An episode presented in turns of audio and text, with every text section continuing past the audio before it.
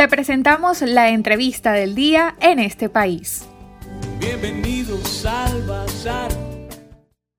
Douglas, ¿cuál es la situación de los pacientes renales en el estado Lara, sobre todo en el contexto de esta crisis que estamos viviendo, de esta escasez de gasolina, eh, el deterioro, las situaciones a veces eh, inadecuadas de los centros hospitalarios, de los centros de diálisis? ¿Han recibido ustedes algún apoyo de las autoridades? Coméntanos, por favor. Hola Alexei, bueno mira, muchas gracias por la invitación nuevamente. Eh, esta ventana informativa que tienes por acá con nosotros. Te comento, la gobernadora tiene un decreto eh, donde los pacientes renales podemos transitar eh, por todo el territorio, territorio nacional, aquí en, estado, en, este, en este caso por el estado Lara, para acudir a nuestras sesiones que son interdiarias. Podemos ir tranquilamente mostrando un carnet que también fue, fue sacado por la, por la gobernación. ¿sí? Eh, el tema se presenta ahorita mm, con la gasolina. La gasolina, pues obviamente sabemos que no hay suficiente gasolina y eh, la cantidad de pacientes que veníamos surtiendo gasolina semanalmente eh, se ha reducido. Entonces volvemos otra vez a, tener problemas con, con, la gasolina y no todas las personas o no todas las estaciones de servicio están prestas a ayudar. Entonces eh, la diputada Kelly nos ayudó muchísimo eh, cuando nos llaman y nos llevan a una estación de servicio donde íbamos a surtir gasolina. Sin embargo, en este momento, desde hace dos, tres semanas para acá, ya no es suficiente eh, la cantidad de personas que estamos mm, surtiendo combustible. Douglas, en el caso del Estado Lara estamos hablando de cuántos pacientes renales, qué cifra manejas actualmente de pacientes que necesitan continuamente de su tratamiento, de su diálisis, y si manejas cifras de otras organizaciones a nivel nacional con las cuales tengas vinculación también de pacientes con esta condición. Mira, eh, en el Estado Lara éramos en el último censo 822 pacientes, eso ha bajado eh, pues muchos pacientes han muerto por diferentes causas eh, y bueno, eh, es algo que no se puede ocultar. Cada día pues como que somos menos pacientes acá. eso mismo se refleja en otros estados.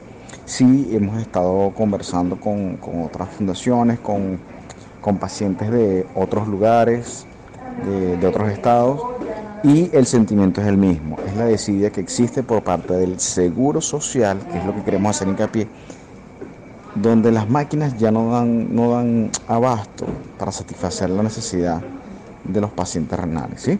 Entonces nosotros lo que hemos estado buscando desde hace mucho tiempo es que haya un cambio en las máquinas o en los riñones artificiales que son usados para hacernos nuestras diálisis. Pasa en Lara, Pasa en todas las unidades de Lara, pasa en Portuguesa, pasa en Caracas, pasa en Maracay, pasa en Valencia. Entonces, eh, es lo mismo, es el tema de las máquinas dañadas que ya no, ya no dan para más y, pues no son eficientes a la hora de hacer nuestras, nuestras diálisis. Eh, el número de pacientes renales a nivel nacional, pues no, no lo tengo claro eh, hemos estado, son muchas personas que estamos organizándonos para, para, saber cuáles son las problemáticas y como te dije, el común denominador son las máquinas malas. Pues a eso le hemos sumado algunos, eh, algunos medicamentos o tratamientos que, son, que se usan también para, para mejorar nuestra salud que debería traer el Seguro Social y no los están trayendo. Por ejemplo, hay una, un medicamento que es para mejorar el tema de los huesos. ¿Por qué? Porque la diálisis también te arrastra y te va dañando la parte ósea. Entonces, mm, ese medicamento no ha sido posible que lo traigan. Eh, la regularidad de, las vitaminas no, ha sido la misma. Eh, otros medicamentos que hacen falta no los están trayendo. Entonces, se ha visto un poco esto. y todo esto se, se atañe, según el Seguro Social, Em, a la pandemia, antes esto era el bloqueo. Entonces vemos que el Seguro Social no está respondiendo como debe ser.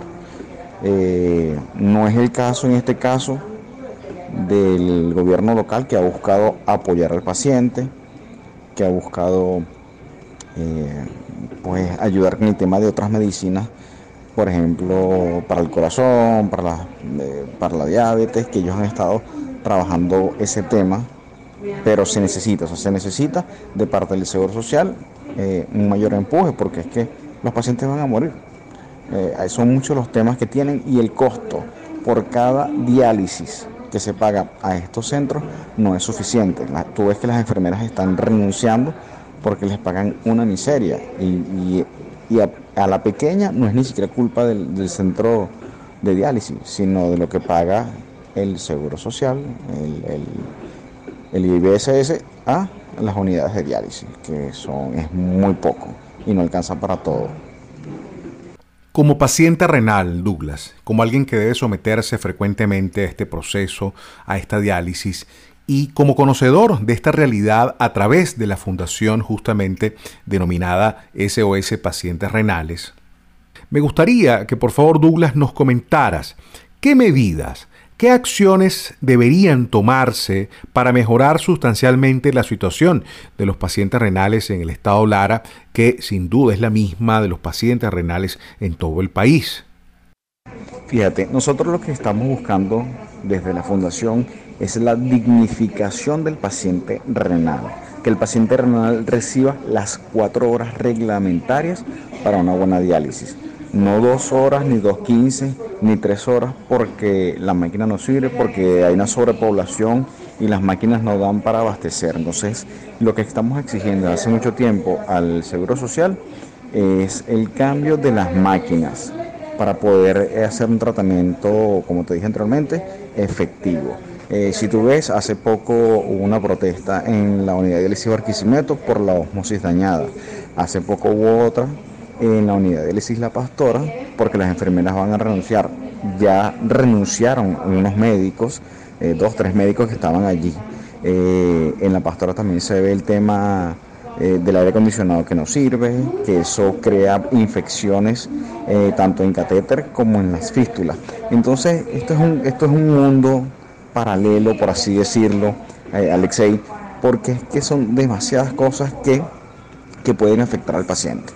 Y todo comienza por eh, pagar bien cada diálisis para que los centros puedan eh, invertir eh, en las mejoras de, sus unidades. O sea, el centro de todo es el pago de, estas, de estas diálisis individuales por cada paciente, que son muy económicas. En este caso, una, una diálisis privada te vale 400 dólares, por, por darte un número, 300, 400 dólares. Aquí el Estado está pagando eh, 100 mil bolívares, o sea, estamos hablando de que de menos de un dólar por cada diálisis. Es verdad, las haces en abundancia y, por eso el bajo costo, pero o sea, ni siquiera con eso te da una base para una empresa como esta para mantenerse y pagar las enfermeras y pagarle un buen sueldo también al, médico, eso no da. Entonces, eh, en este caso, pues el, llamado es el, el Seguro Social para que termine de ayudarnos con, todos estos medicamentos que faltan para, nosotros no descompensarnos, para no deteriorarnos a lo largo del, tiempo, eh, unas diálisis efectivas que se dan pues con las máquinas nuevas y eh, nada, que, le pongan de una vez eh, la ayuda a, estas unidades de diálisis que son las que hacen el mayor esfuerzo para salir adelante con lo poco que están ganando proveniente del Seguro Social. Douglas, ¿es posible que una persona que esté en sintonía y que quiera colaborar o que tenga un amigo o un familiar que es paciente renal y necesite del apoyo, necesite formar parte de la fundación y recibir algún beneficio que ustedes pudieran eh, obtener a través de esa relación con los centros hospitalarios, los centros de diálisis o las autoridades regionales. ¿Algún teléfono donde puedan contactarte? ¿Redes sociales, por favor? Sí, el 0414-514-5161, que en este caso es mi, número. Repito, 0414-514-5161. Y bueno, estamos tanto en Facebook como en Instagram. Y nuestro correo de Gmail, SOS Pacientes Renales. Bien amigos, será esta la opinión de Douglas Morales, quien es presidente de la Fundación SOS Pacientes Renales. Nos hablaba de lo que tienen que vivir día a día quienes deben dializarse para poder seguir viviendo justamente. Douglas es paciente renal y además a través de esta fundación ha tenido la posibilidad no solamente de organizar a los familiares, a los amigos de pacientes renales, sino poder eh, gestionar ante las autoridades regionales, en este caso del Estado Lara, bueno, movilizaciones, beneficios. Nos contaba, bueno, de lo que está ocurriendo, por ejemplo, con el salario del personal de enfermería, del personal médico, del Seguro Social, y es algo que pues todos saben que es así, no es, ningún secreto. Aunado a ello, yo creo que es fundamental eh, y a veces esta pandemia nos ha hecho olvidar pues que además eh, de la prevención que debe existir en la atención de los contagiados por coronavirus, existe una gran cantidad de personas, de pacientes con dolencias crónicas. Hablo de hipertensión, hablo no solamente de diálisis, hablo de diabetes, hablo, por ejemplo, de HIV, hablo de pacientes oncológicos. Eh, es larga la lista de personas que necesitan de atención, necesitan eh, de mm, facilidades para la adquisición de medicamentos, ni hablar en este caso de mm, adultos mayores, jubilados, que están también en ese grupo de personas eh, vulnerables que necesitan de todo el apoyo. Así que esperamos que esta entrevista y esta conversación con Douglas Morales, eh, portavoz de SOS Pacientes Renales sirva de referencia y permita crear conciencia a todas las autoridades sanitarias, las autoridades de salud de la región y del país para hacer un esfuerzo y atender a estas personas que si no pueden cumplir con su tratamiento, si no se dializan, si no obtienen el medicamento, pueden sencillamente morir, fallecer. Para conocer más del programa en este país, visita nuestras cuentas en redes sociales, en Twitter e Instagram como arroba en este país radio, en Facebook en este país programa radiofónico y en la página web en estepaís.info.